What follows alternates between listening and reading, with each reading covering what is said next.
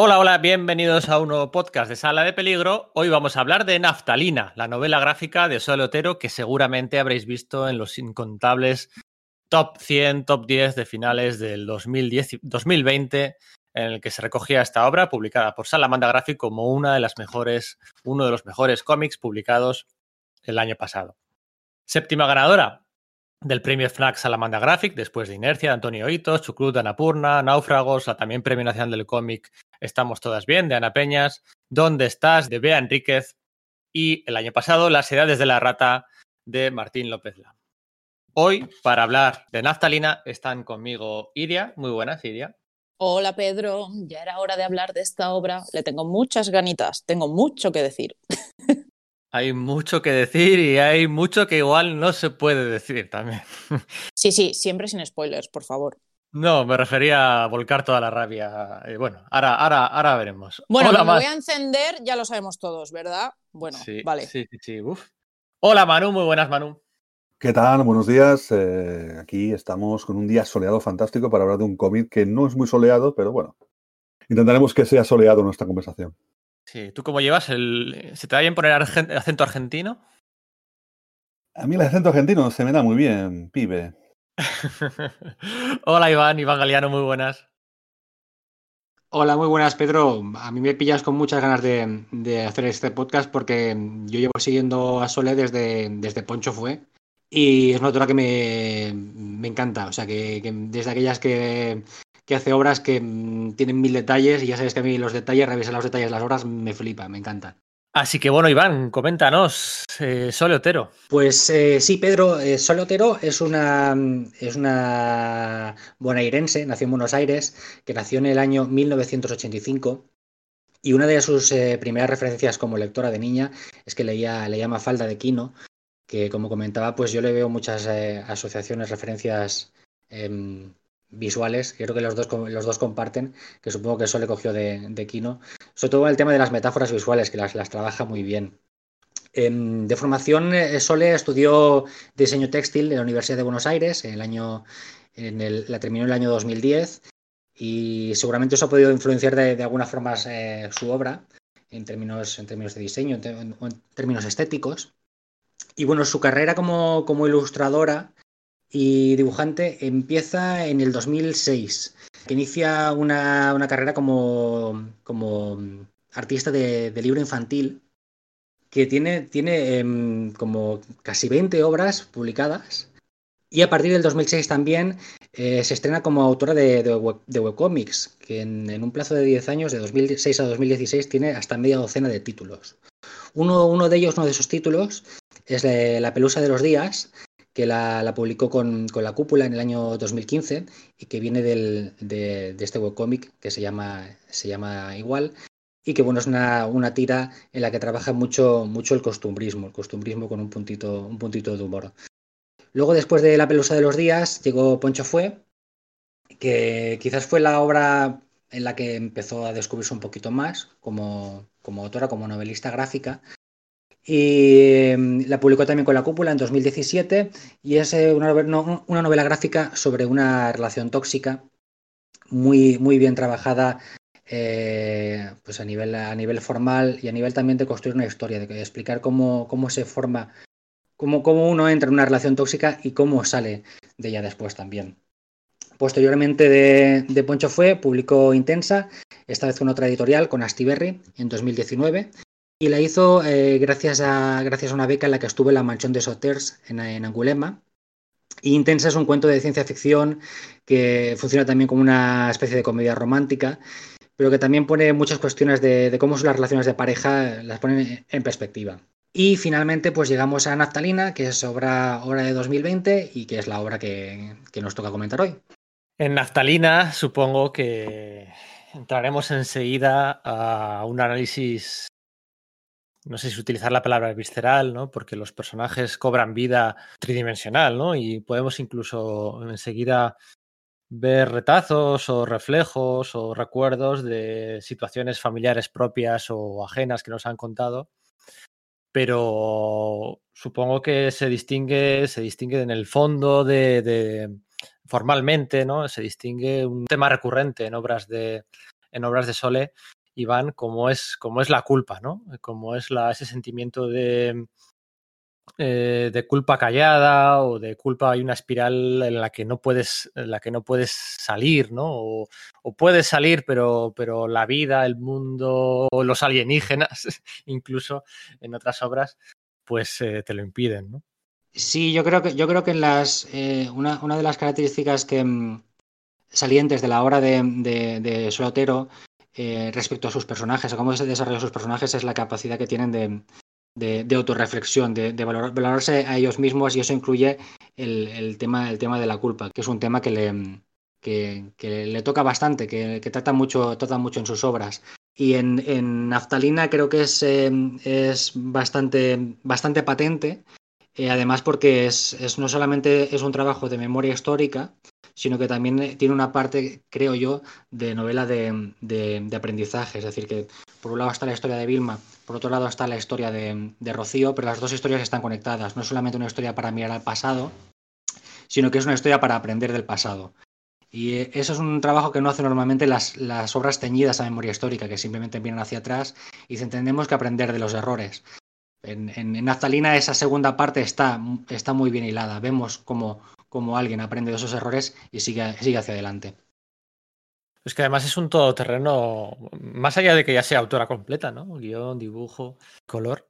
mm, Es un todoterreno creativo en el sentido de que es capaz de cascarse. Intensa desde el 2019. Una obra como, como Intensa, que es comedia, de, de hacer, además hacer comedia en tan poco espacio es muy difícil y luego es capaz de crearte una obra dramática que te llega y te toca el corazón como, como esta. Son dos obras publicadas una después de la otra y dos registros completamente distintos. No es que ya Iván no se quiera encasillar, o sea, es que ya el apartado gráfico cambia por completo, el, el, el tema cambia por completo, la duración de la obra, aquí son 300 y pico páginas las que se ha, las que se ha hecho, también cambian por completo. Intensa era de una duración un poco menor, o sea, eh, en dos años se ha creado dos obras de 10 que, bueno, supongo que la expectación y el... Quizá muchas veces pasa eso, no, no, no, que, que lo has comentado tú muy bien, ¿no? Cada obra la ha publicado una editorial aquí en España y eso a veces como que no ayuda para, para que se conozca tan intensamente el nombre de un autor o de una autora. No sé si ya por fin en la siguiente obra habrá una expectación ya súper superlativa antes de su publicación. No sé si ya con esta ha explotado definitivamente, si se ha hecho un nombre, si se, ha irrumpido en el panorama nacional, no sé cómo lo ve. Yo creo que le queda mucha, mucho, mucho, mucho hilo que tejer eh, a Sole Otero. Sí, que, sí que seguramente seguirá tirando de, ciertos temas recurrentes, que, es, que son los que ya le interesan, pero, pero bueno, leí por ahí que, que, estaba estudiando hacer otra obra en la que viera un poquito hacia, la, hacia el género de terror incluso. Y, wow. y, yo, creo, yo creo que no tiene fin. Yo creo que Solotero no va a tener fin en su forma de, de sorprendernos tanto en lo temático como en lo, en lo visual. Buah, madre mía. Y además luego comentaremos hacia el final, comentaremos un poco las, la forma de la obra, ¿no?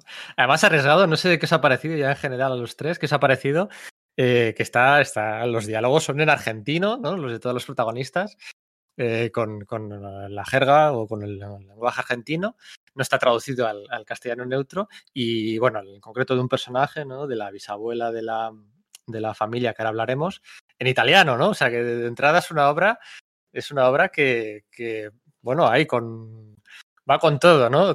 En, en argentino en italiano, o sea, que, que que no, no, reniega de ello ni, ni, ni, muchísimo menos, no es que haya que renegar, sino que, que, que, va por todas comercialmente hablando.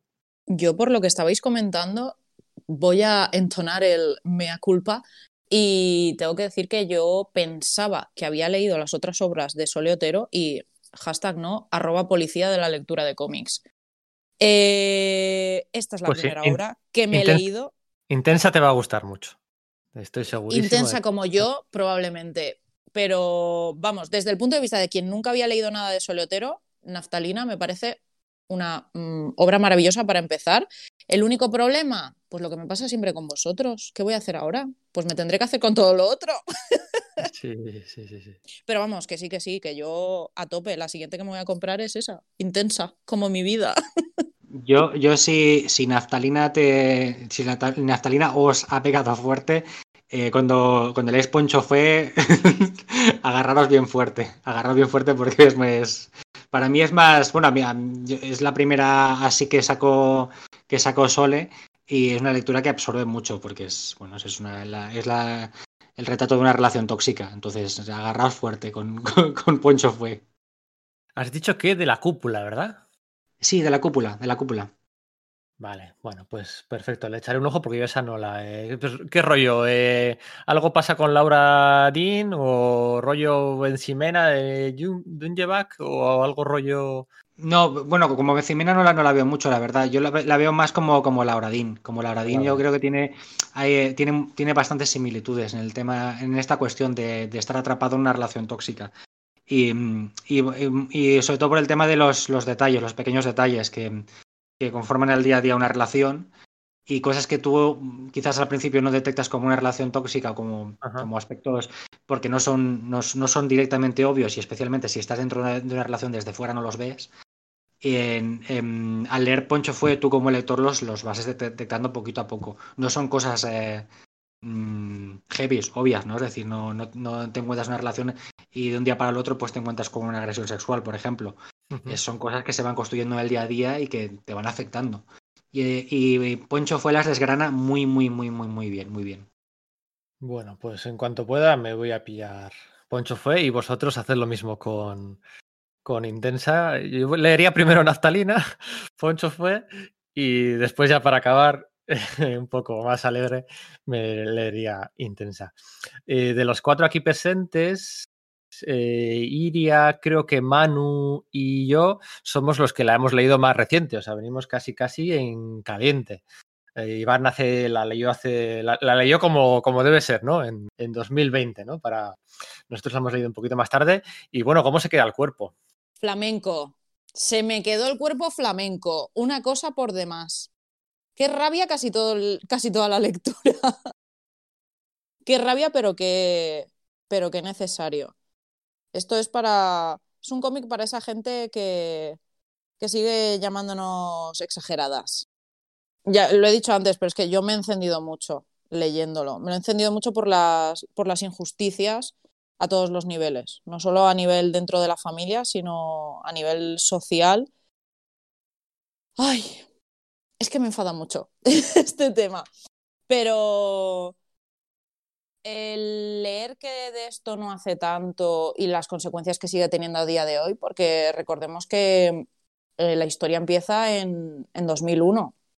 Rocío lo está contando, su vida familiar desde 2001, y en ella todavía tiene consecuencias eh, el, pasado de, el pasado tan tremendamente machista de su familia. Que dices, bueno, es que era la época. Ya bueno, me da igual. Entonces, a mí me, me ha encendido mucho porque sé que eso pasa y por suerte en mi familia eso no pasaba tan fuerte. Eh, yo he tenido, o sea, mi familia fue inmigrante y por suerte no heredaron ninguno la educación tan fuertemente machista. Y eso, que todavía tienen muchas actitudes machistas, pero el hecho de ver cómo se heredan esas actitudes y cómo marca la vida de, todas las personas de una parte de la familia, que es siempre la parte femenina, y por otro lado, cómo ese machismo se traslada a la figura de Antonio, que hablaremos luego, y cómo Antonio lo sufre, el doble por otro lado. Ahora contaremos de qué va la obra exactamente, ahora contaremos en más detalle, pero en la parte de primeras impresiones, Iván, yo es que, yo es que em, si, si, bueno, primero de lo que decía iría, porque a mí lo primero que me choca ahora es, la calzón quitado que hemos empezado, es que, es que yo, yo que después de haber leído Poncho fue intensa, quizás le tengo un, eh, estoy un poquito más acostumbrado a que las, las obras de Sole pues eh, marquen, dejen, dejen un poquito de huella. A mí Poncho fue me dejó, me dejó por los suelos, porque es una historia muy dura y el, el estilo gráfico de, de, Sole quizás no te prepara para ello, porque no es precisamente un estilo ni no sé, realista o oscuro, sino que es un dibujo más bien heredado de la caricatura. A mí me recuerda un poquito a Kino y juega mucho con las metáforas visuales. Entonces, eh, cuando empiezas a leer, dices, ah, bueno, pues mira que una, una, historia de una pareja y tal cual. Y cuando empieza a desarrollarse la historia, dices, hostia, hostia, hostia, y entonces eh, es cuando te va, te va zurrando un poco. Intensa, es, em, es como, como decías, a mí me pasó, yo, yo me lo tomé al principio como una comedia, me, hizo mucha gracia, me iba riendo, pero me, em, me, metí en el mismo proceso que en Poncho fue. Según iba leyendo la historia, iba diciendo, hostia, em, esto me ha hecho gracia, pero aquí hay un tema que se puede tratar de forma seria, ¿eh? porque esto, entonces le ibas dando vueltas y, y siempre hay... Siempre hay cosas y, y en Intensa, por ejemplo, yo creo que habían capas también de, de lectura, más allá, un paso más, un paso detrás de la, de la comedia, ¿no? Y, y, bueno, y Naftalina, pues mm, no te podías esperar otra cosa tampoco. Es, es, bueno, es profundizar en una historia e irla desplegando, pero bueno, mmm, no sé, entraremos en detalle porque es verdad que hay mucha, hay mucha chicha que cortar aquí. Manu, ¿qué te ha parecido a ti? ¿Cómo se te ha quedado el, el cuerpo después de Naftalina? Hombre, el cuerpo, la verdad es que mmm, no llegué a, profundizar tanto en la historia como en la, en, la, anterior que hicimos de Paco Roca, más que nada porque es una historia que sucede en Argentina, me pilla bastante lejos a mí, y también por la parte familiar también me pilla bastante lejos, hay que decirlo. O sea, soy un poco como diría también que, que en la parte familiar no me toca tanto como las desgracias de esta familia, que, de la cual nunca sabemos el apellido, por cierto, es una cosa que, que no, no sabemos. Lo que sí que es cierto es que el libro es muy bastante el, el Boulevard de los Sueños Rotos. Y el Boulevard de los Sueños Rotos que va desde la bisabuela, pasando por la abuela, y va, va esos sueños que además, los sueños rotos, que va ese sentimiento de culpa que va pasando de generación en generación y cómo las propias madres o padres van, van ejerciendo el sentimiento de culpa sobre sus hijos. En esa, la verdad es que en ese punto Soliotero me parece brillante. Me parece brillante también cómo trata esa casa de la abuela, visualmente, me parece alucinante como una especie de cárcel, casi como, como fuera una cárcel Tetris. Y, además con, resoluciones visuales al final muy, muy chulas, que no vamos a contar, porque sería el spoiler. Pero la verdad es que el, el cómic es eso, me ha dejado, no me ha dejado la sensación de tristeza, pero me ha dejado la sensación de, de, ser un cómic bastante duro. Y porque es un tema bastante duro, o sea, no deja de ser el, la frustración familiar que se va acumulando eh, de generación en generación, desde la, desde la propia madre de la de protagonista Vilma, que viene de Argentina y va, va a parar Italia, bueno, viene de Italia y va a parar Argentina. Ella no quiere nunca integrarse a la sociedad argentina, ella directamente siempre está pensando en volver a Italia, cosa que al final no, no, puede hacer la pobre. Y claro, esa y luego la pobre Mirma, que es la historia que está contando Rocío. Incluso la propia Rocío, que desde 2001, desde que están contando la historia, también tiene sus propias frustraciones encima y su propio sentimiento de culpa. Eso es la, que, la primera que quizá pueda escapar de un círculo en el que no sabe que está metida, ¿no? Bueno, sí, Naftal Naftalina es una saga familiar que se mueve, como decía Manu, entre la Italia de principios del siglo XX, justo antes del inicio de, de la Segunda Guerra Mundial, y la Argentina de 2001, exactamente, ¿no? Justo, justo. No, no, no es, no es un cómic eh, sociopolítico, está muy, muy, muy. Hay unas pinceladas muy pequeñas, no va de eso, no, realmente no va de eso. Eh, sí que influye en la familia, pero no, va, no hay temas eh, políticos, no hay temas. y está narrado desde el 2001, ¿no? Justo, justo antes de que empezara el corralito en Argentina, ¿no? Y la, crisis económica y el cierre de empresas y tal. ¿no? Entonces está protagonizada por Rocío, bueno, protagonizada, está, sí, protagonizada por Rocío, pero es quien narra la historia de su familia, sobre todo de su abuela, ¿no? Cuando, cuando muere su abuela Vilma, Rocío, que es esta chica de 19 años, pues eh, tras el entierro se muda a la casa de su abuela, ¿no? Los padres, sus padres le dejan que se mude allí, haga su vida y se centre en los estudios y y en ese entorno, sin salir de esas cuatro paredes de la casa de su abuela, pues a través de fotografías, recuerdos y demás, descubre pues cómo la espiral de odio, rechazo, incomprensión de todos los miembros de su familia, pues eh, puede, puede marcar también su destino, ¿no? Y cómo puede afectar a... Es que te pareces a tu abuela, ¿no? Le dicen esa frase que nos han dicho, te pareces a no sé quién, muchas veces nos han dicho esas frases, ¿no? Y oh, pues igual, igual no quiero parecerme a, a esa persona, ¿no?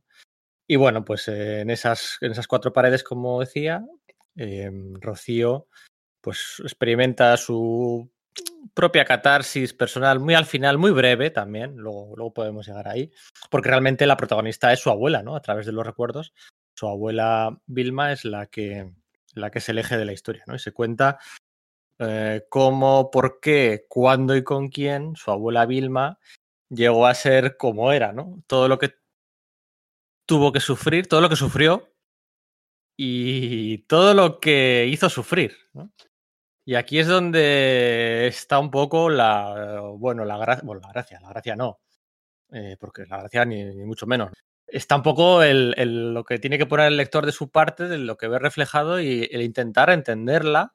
Digo, intentar entenderla, ver, no digo ya eh, entenderla. Vilma es uno de esos eh, personajes complicados porque entiendes de dónde viene, entiendes todo lo que le ha pasado, pues que nació en una época, que es lo que estabas comentando antes, claro, esa, eh, la familia de, de, Rocío va de, Ital de la Italia, digamos que la familia nace en esta historia, en la Italia justo de antes de la Segunda Guerra Mundial ya escapan de allí con un bagaje, una cultura y, todos unos temas que se llevan consigo, obviamente, hasta Argentina.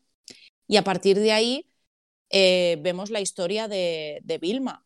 Entonces, Vilma tiene una historia familiar que la hace ser como es. ¿Cuál es el problema?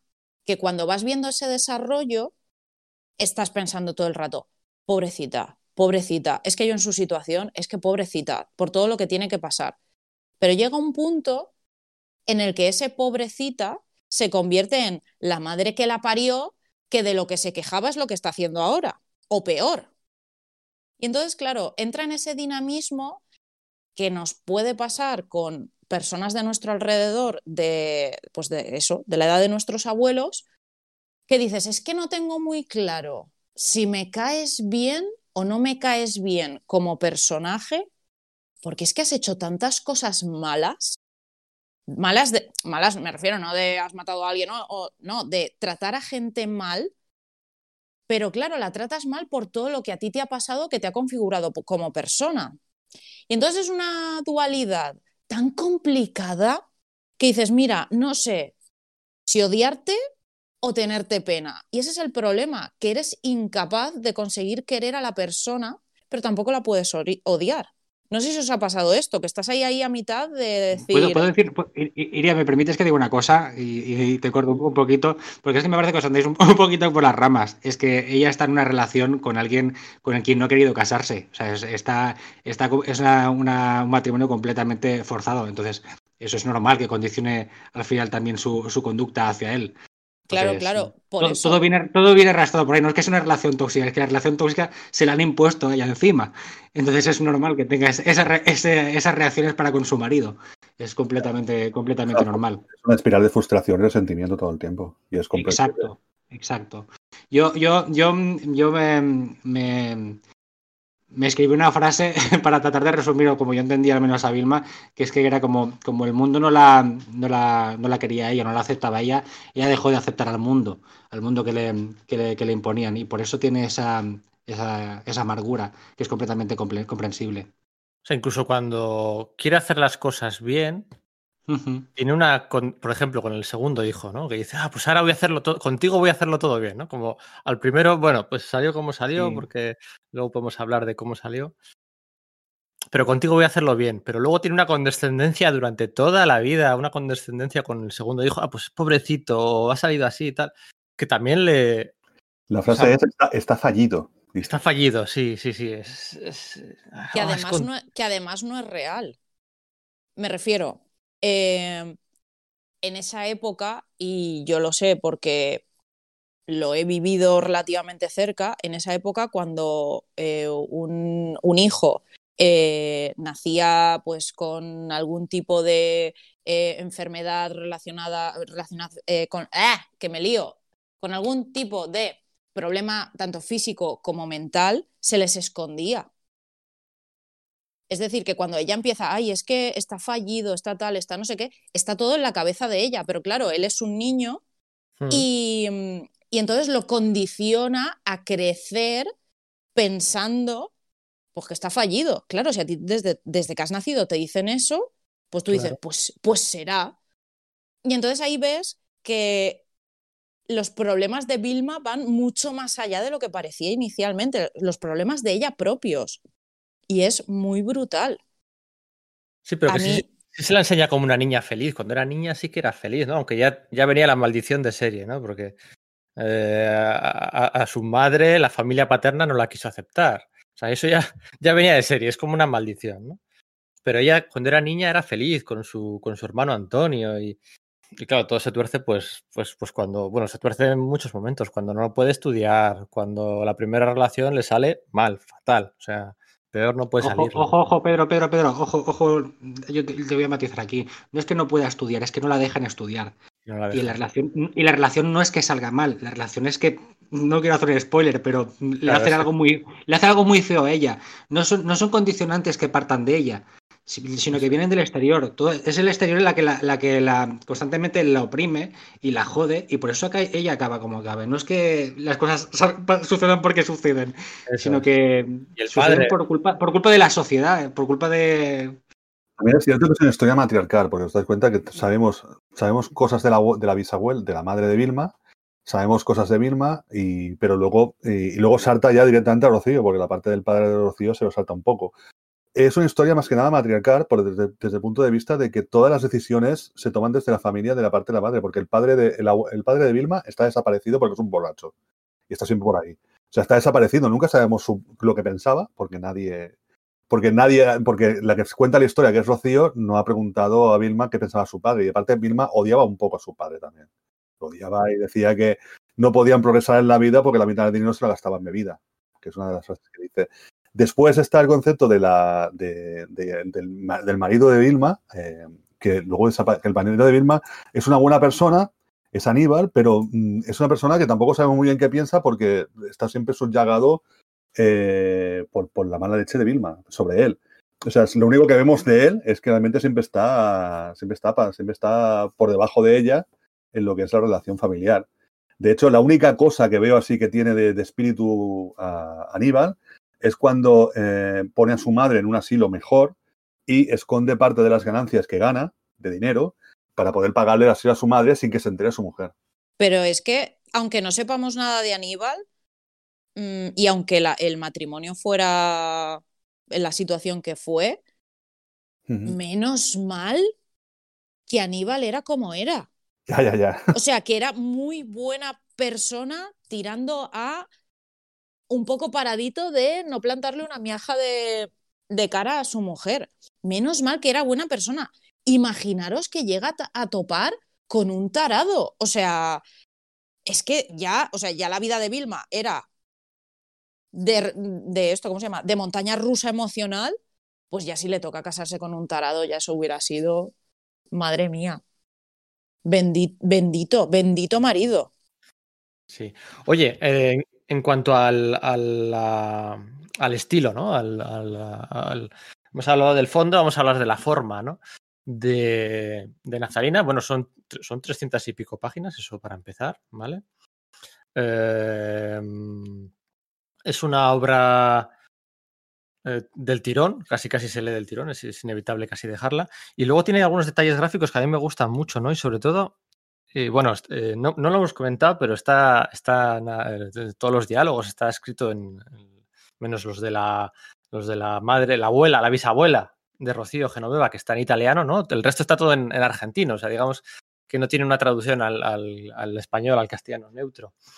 Em, a mí hay una cosa que me ha gustado mucho, no sé si os habéis fijado vosotros, y es la- los bocadillos, los, los bocadillos de las personas.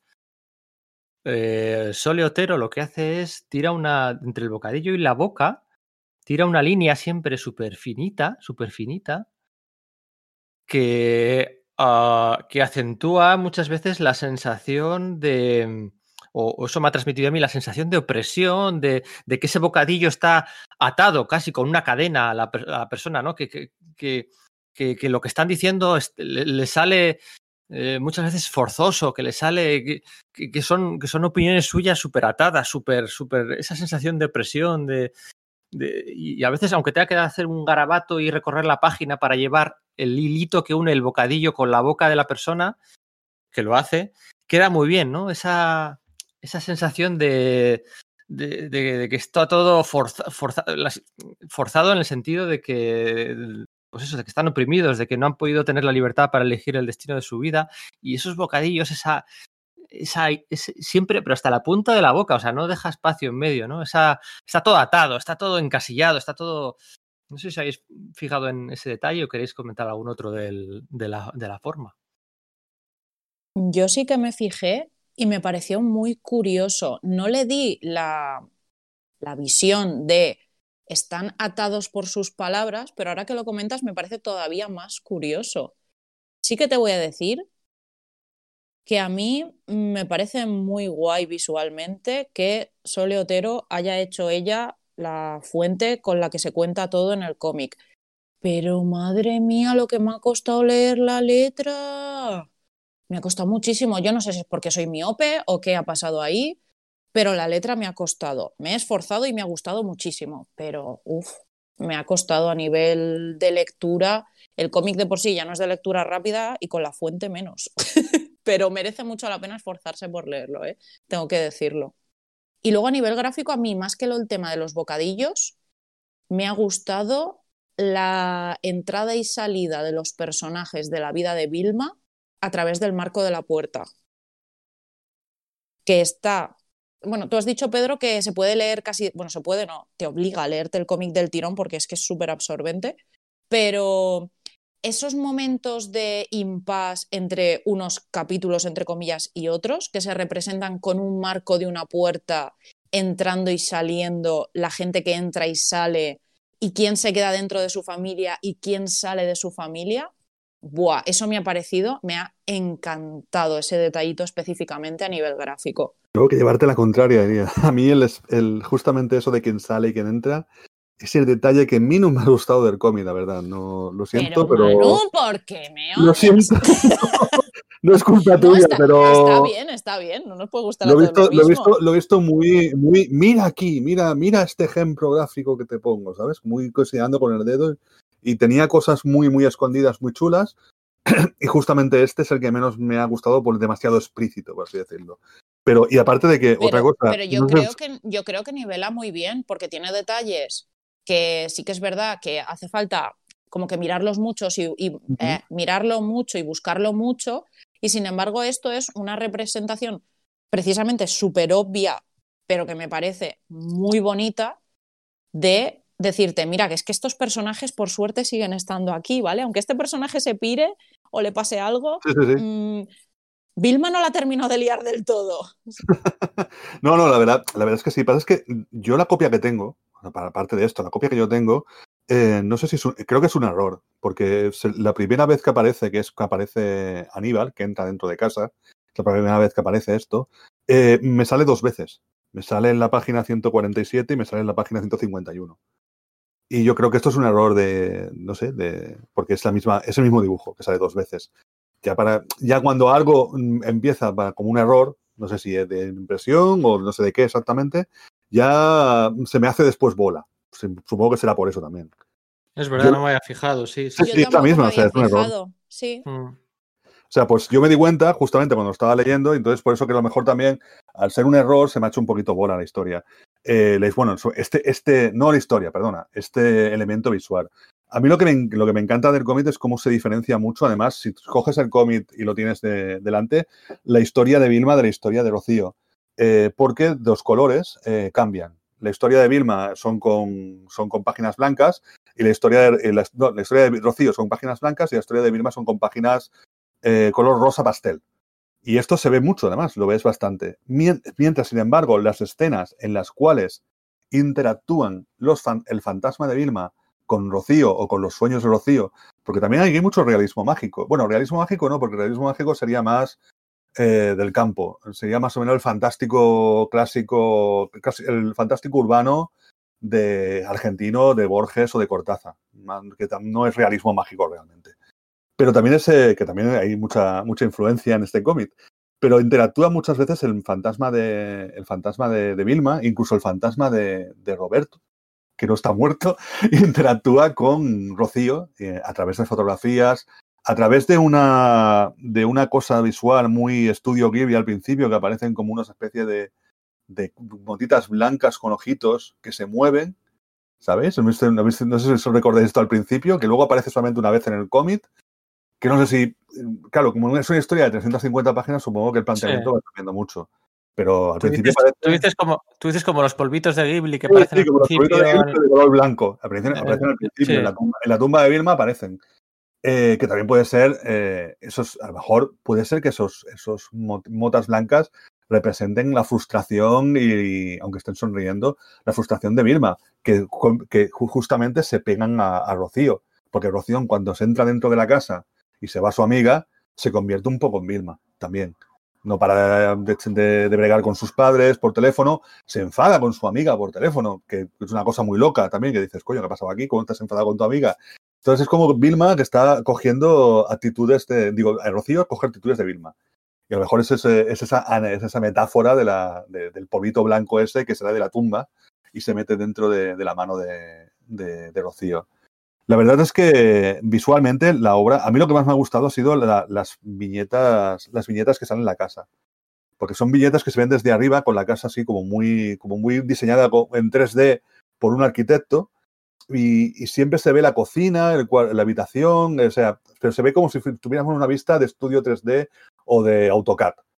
Y esas es viñetas se ven muy bien, eh, sobre todo se ve, en esos splash space, por, por cierto, se nota mucho eh, cómo tanto Rocío como Vilma están encerrados, están encerradas en su propio espacio físico, que es la casa, con unas, y te da, una, un- te da como una especie de idea de la garofobia que sufren tanto Vilma como Rocío. Visualmente Eso me ha parecido alucinante.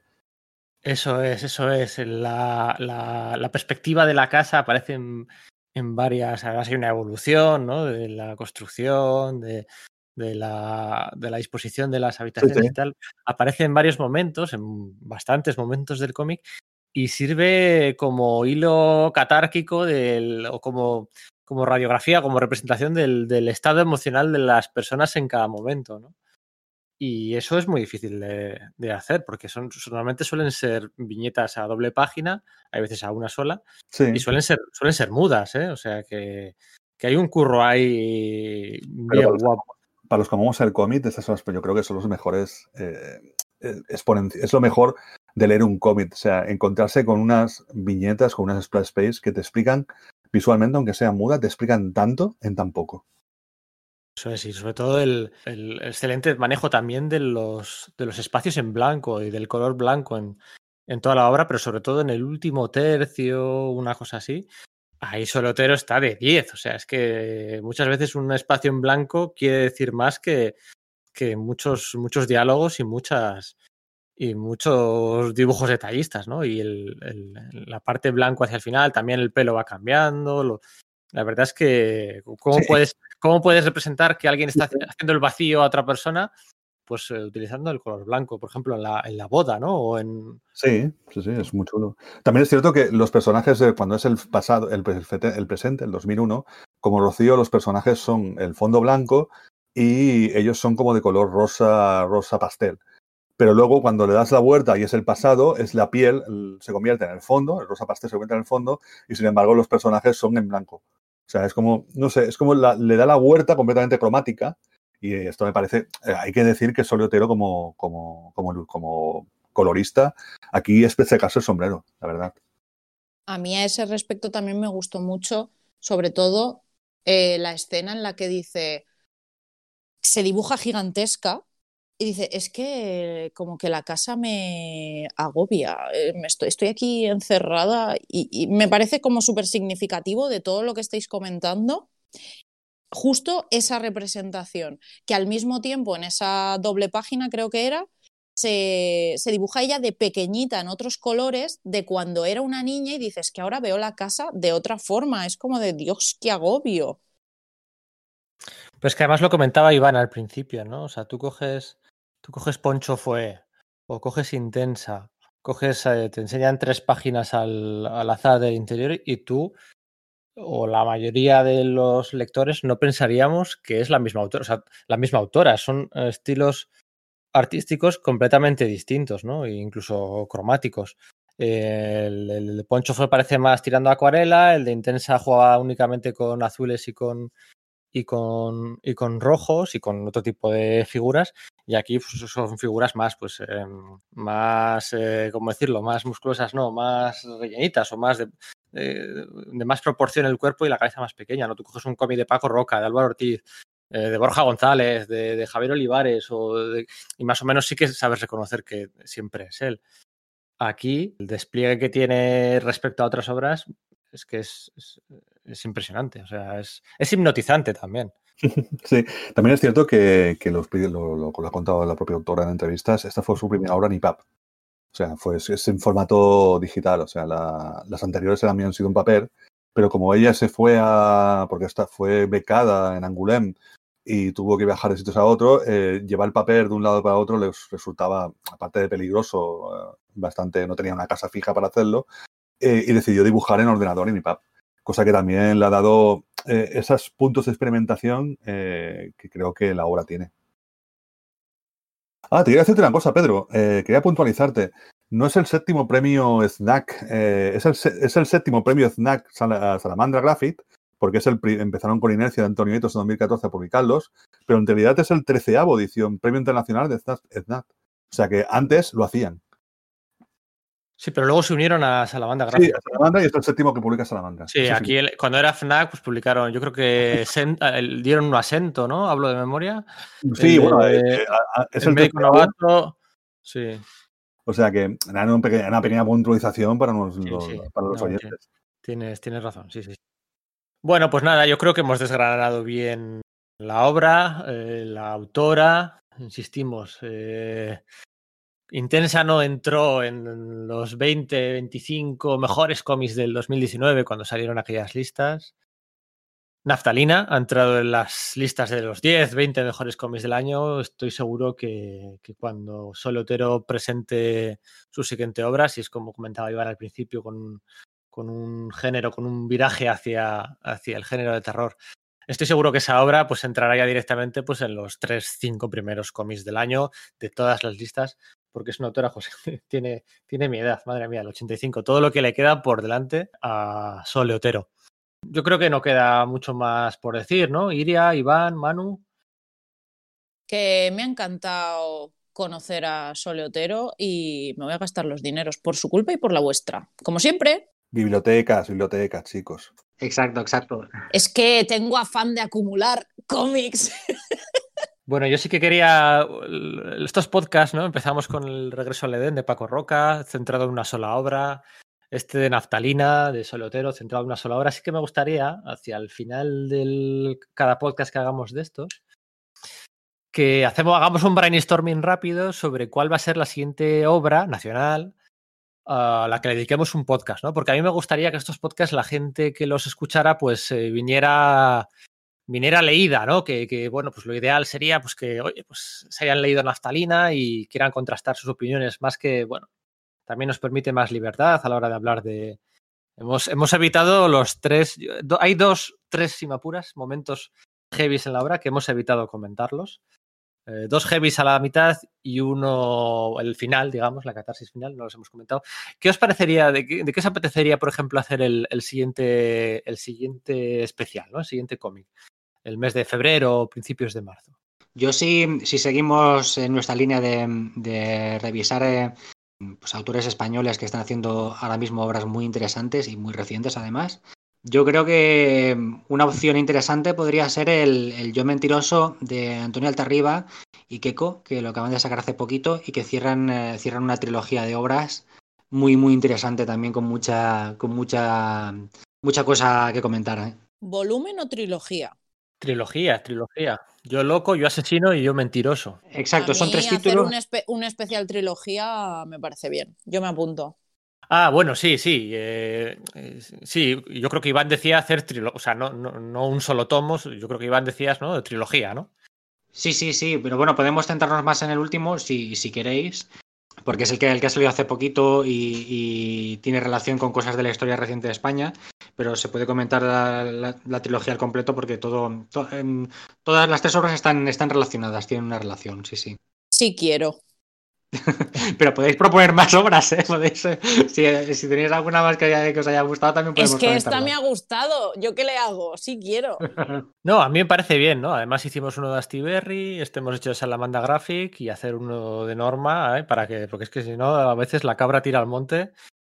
Y bueno, pues también el cuerpo pide hablar de lo próximo de, de, Gustavo Rico y de Marcos Prior, por ejemplo, que supongo que todos le echaremos el lazo. Pero, pero a mí me, a mí me parece bien, me parece bien esta porque además el 2020 ha sido un poco, esto no lo hemos hablado, pero un poco el año de cómics, eh, cómics políticos, ¿no? De cómics de, la España del 2020, de la política de la España. Está eh, el García en Barcelona, de, Santiago García y de mm, Luis Bustos. Está el último de Lirra también, que también va por ese estilo. Un poco el del Eulogio del Don también. También tiene una parte de carga política interesante. Este final de Yo Mentiroso, que, me vamos, a, que vamos a contar del Primavera para Madrid, de Outsider Comics, ¿no? También de, Magius. También política española de, más, más, más, más actualidad imposible. Y hay un contraste guapo entre esas cuatro o cinco obras. Pero mira, me parece estupendo. ¿eh? Manu, no sé si tú tenías alguna propuesta.